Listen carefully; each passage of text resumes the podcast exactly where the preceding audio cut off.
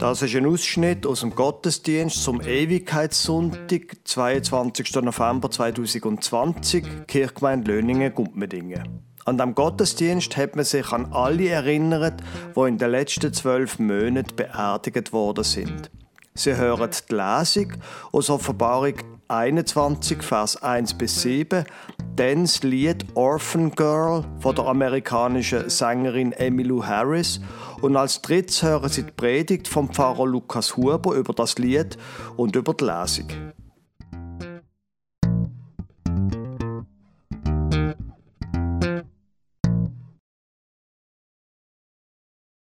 Ich lese Ihnen einen Text vor aus der Offenbarung, aus dem 21. Kapitel, Vers 1 bis 7.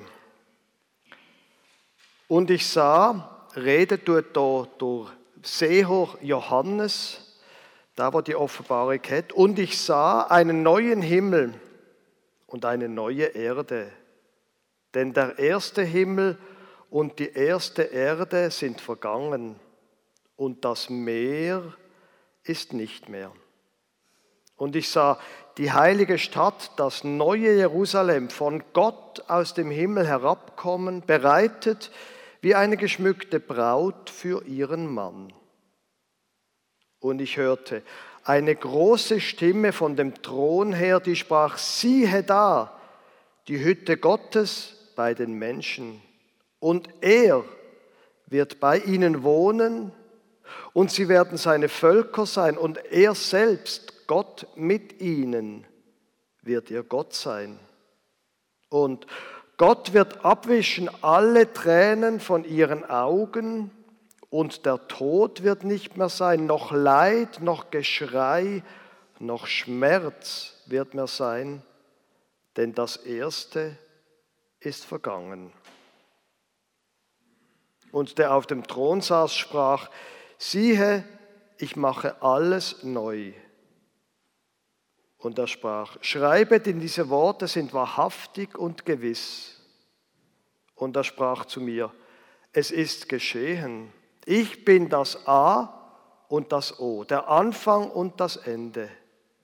Ich will dem Durstigen geben von der Quelle des lebendigen Wassers umsonst.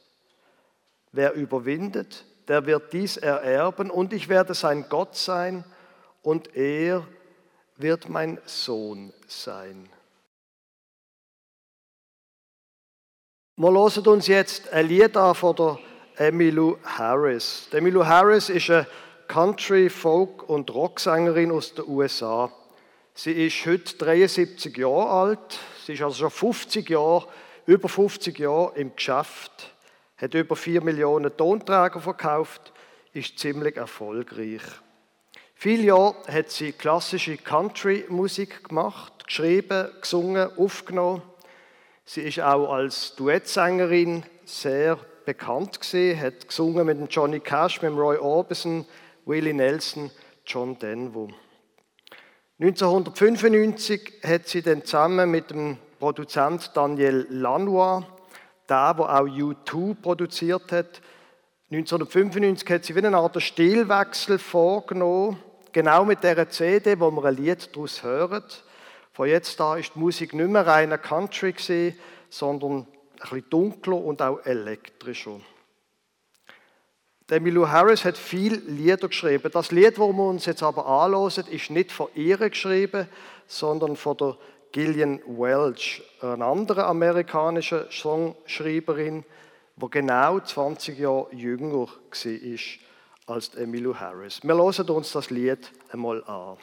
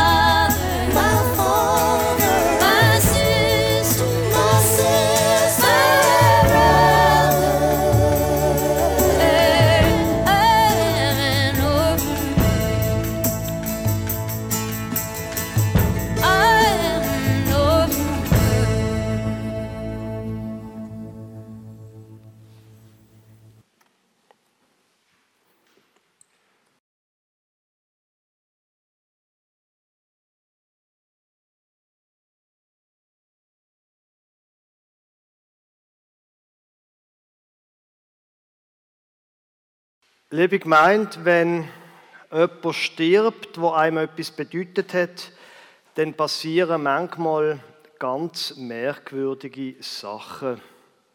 Zum einen erzählen nicht wenige Menschen, wie sie mitten am Tag einfach so den Eindruck haben, jetzt kommt die verstorbene Person plötzlich irgendwie zur Tür rein und begrüßt einen, so wie sie es immer gemacht hat.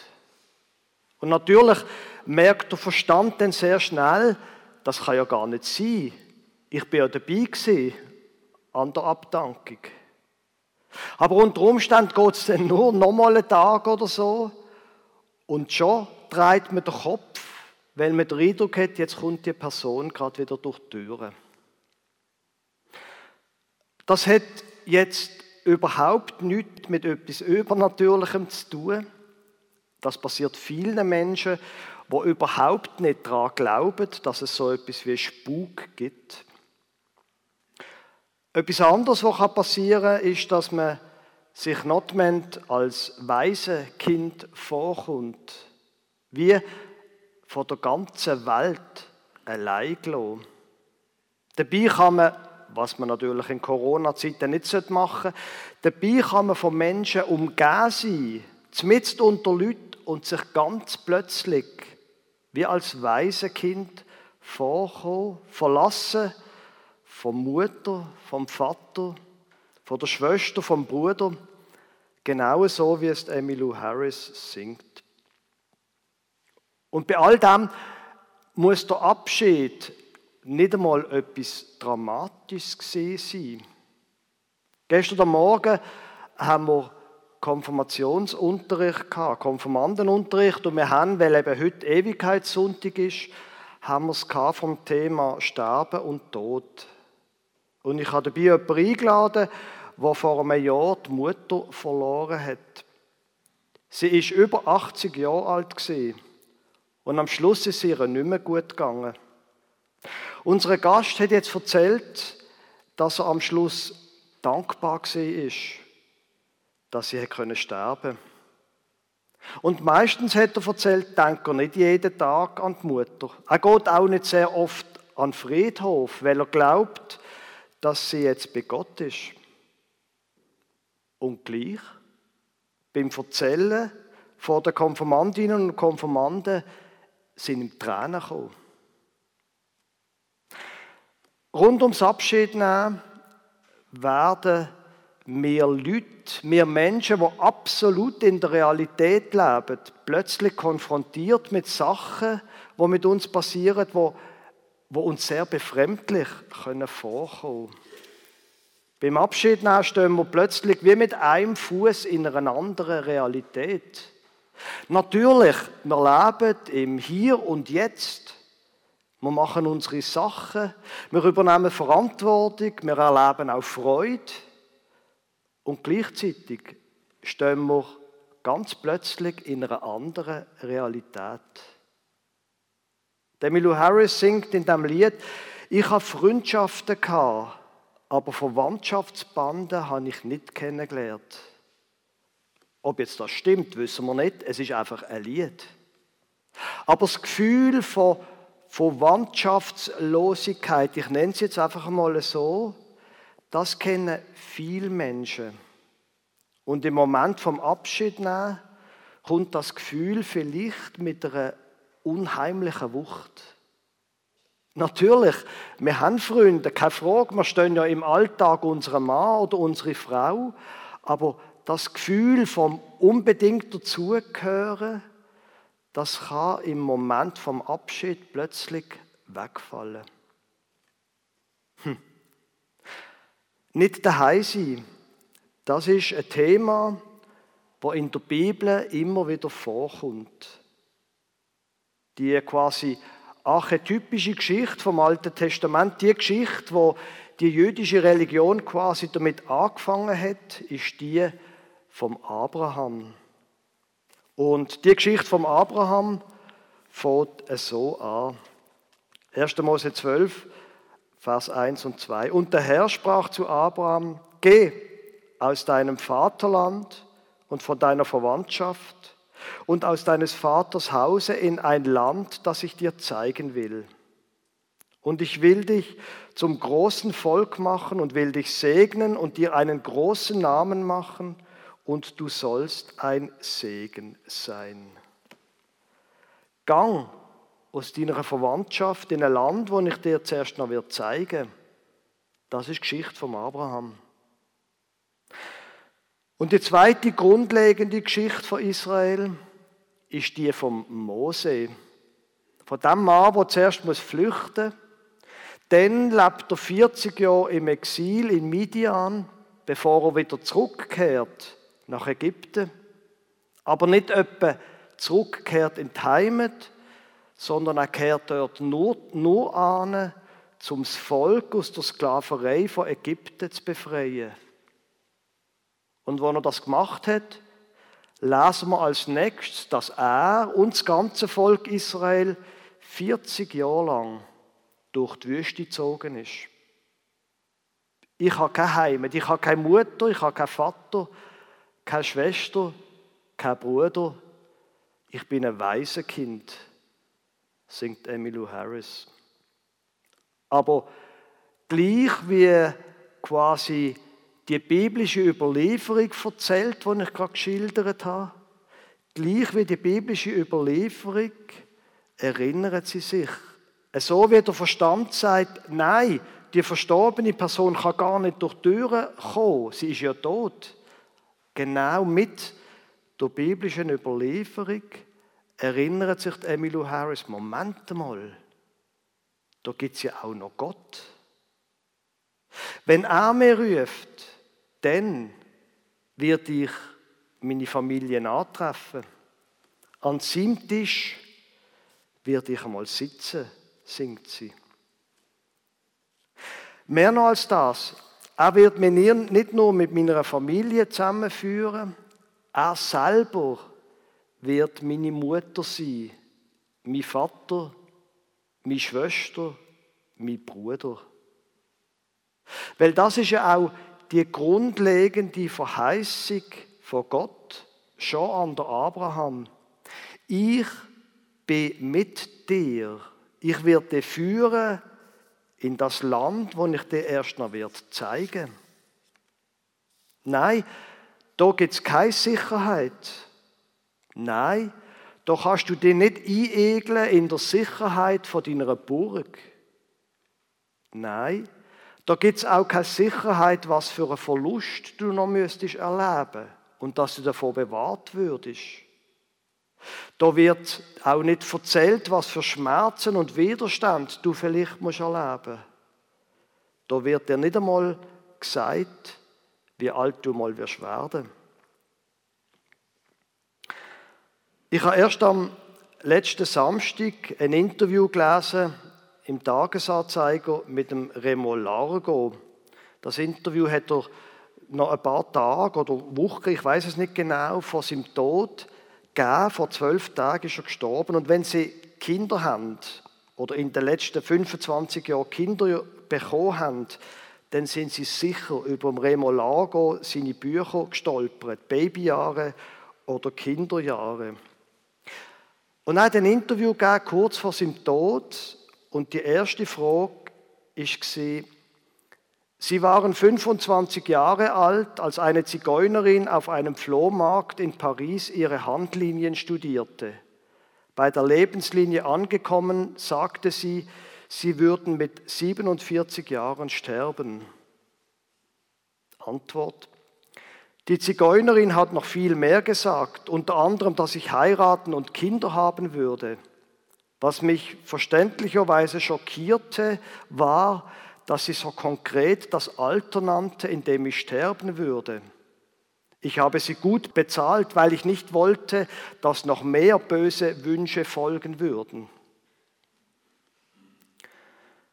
Der Remolagro ist am Schluss nicht 47 Jahre alt geworden, sondern 77. Aber was für eine dumme Idee, sich die Handlinie lesen zu lassen und denen so etwas sich anzulosen. Nein, eine so eine Verheißung oder eine Sicherheit schon nur gab es bei Gott nicht. Weder dass einem das Todesdatum gesagt wird, noch dass einem ein langes Leben verheißen wird. Wir haben unser Leben nicht im Griff. Und ja, manchmal, speziell wenn wir einen Abschied nehmen, fühlen wir uns als weise Kind. Aber die Einladung bleibt. Du kannst Gott einladen, die Weg mitzugehen, wie wir es in dem Lied gehört haben. Darum, segensreicher Retter, mach mich willig und wandle neben mir her. Wenn Sie das machen, wenn Sie Gott einladen, mit ihm zu gehen, dann begannen sie sich quasi in die Fußstapfen von diesen Leuten wie Abraham oder Mose, wo wir es vorher gerade hatten davon. Menschen, die erlebt haben, wie Gott sie durch alle Schwierigkeiten durchgeführt hat. Wie er mit ihnen und ihrem Leben an ein gutes Ziel gekommen ist. Jetzt, vielleicht fällt es ihnen nicht leicht, an so etwas wie Gott zu glauben. Ich habe genau unter dem Aspekt das Ende vom Interview mit Remo Lago sehr berührend gefunden. In dem Interview hat er erzählt, was ich nicht gewusst hatte, dass er mehrere Hirnschläge hatte im Verlauf von seinem Leben. Und am Schluss, die letzte Frage hat gelautet, was für Gedanken haben Sie über das Sterben? Antwort, beim ersten Hirnschlag habe ich das Sterben und den Tod verdrängt. Beim zweiten Hirnschlag hatte ich Todesängste. Es war einfach noch nicht Zeit zu sterben. Heute erhoffe ich mir den Tod als eine Form der Erlösung, so wie bei Kindern. Sie schlafen einfach ein, sie verlöschen. Das wünsche ich mir auch. Und es gibt noch ein Gefühl, das ich mit den Kindern teile. Zu Beginn des Lebens, in den ersten Lebensjahren, sind Kinder bedingungslos an ihre Eltern gebunden. Da gibt es dieses allumfassende Urvertrauen, dass die Eltern sich kümmern und es lieben.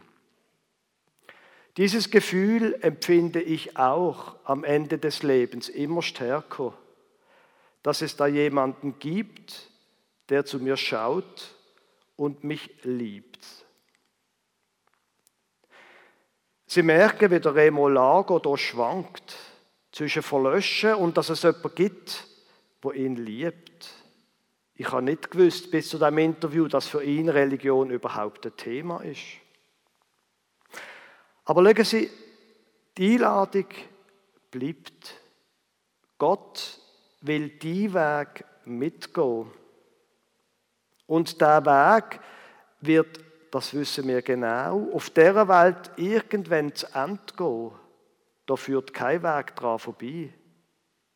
Aber dann, sagt die Bibel, dann verlöschen wir nicht einfach, sondern wer will, kann dann sein Ziel erreichen, dann endgültig am Ziel ankommen, wo er bleiben kann. Das himmlische Jerusalem, wie wir es in der Lesung gehört haben. Der Moment, wenn nicht alles zu Ende geht, sondern erst anfängt. Wenn alles verwandelt wird, wenn, wie es in der Offenbarung heißt, alle Tränen abgewischt wird. Der Tod wird nicht mehr sein, noch Leid, noch Geschrei, noch Schmerz wird mehr sein, denn das Erste ist vergangen. Denn wenn Gott sagt, siehe, ich mache alles neu. Oder zum in der Spruch von dem Lied von heute Morgen sagen, wenn wir erleben, nein, wir sind kein weise Kind, sondern Gott ist meine Mutter, mein Vater, meine Schwester, mein Bruder. Amen.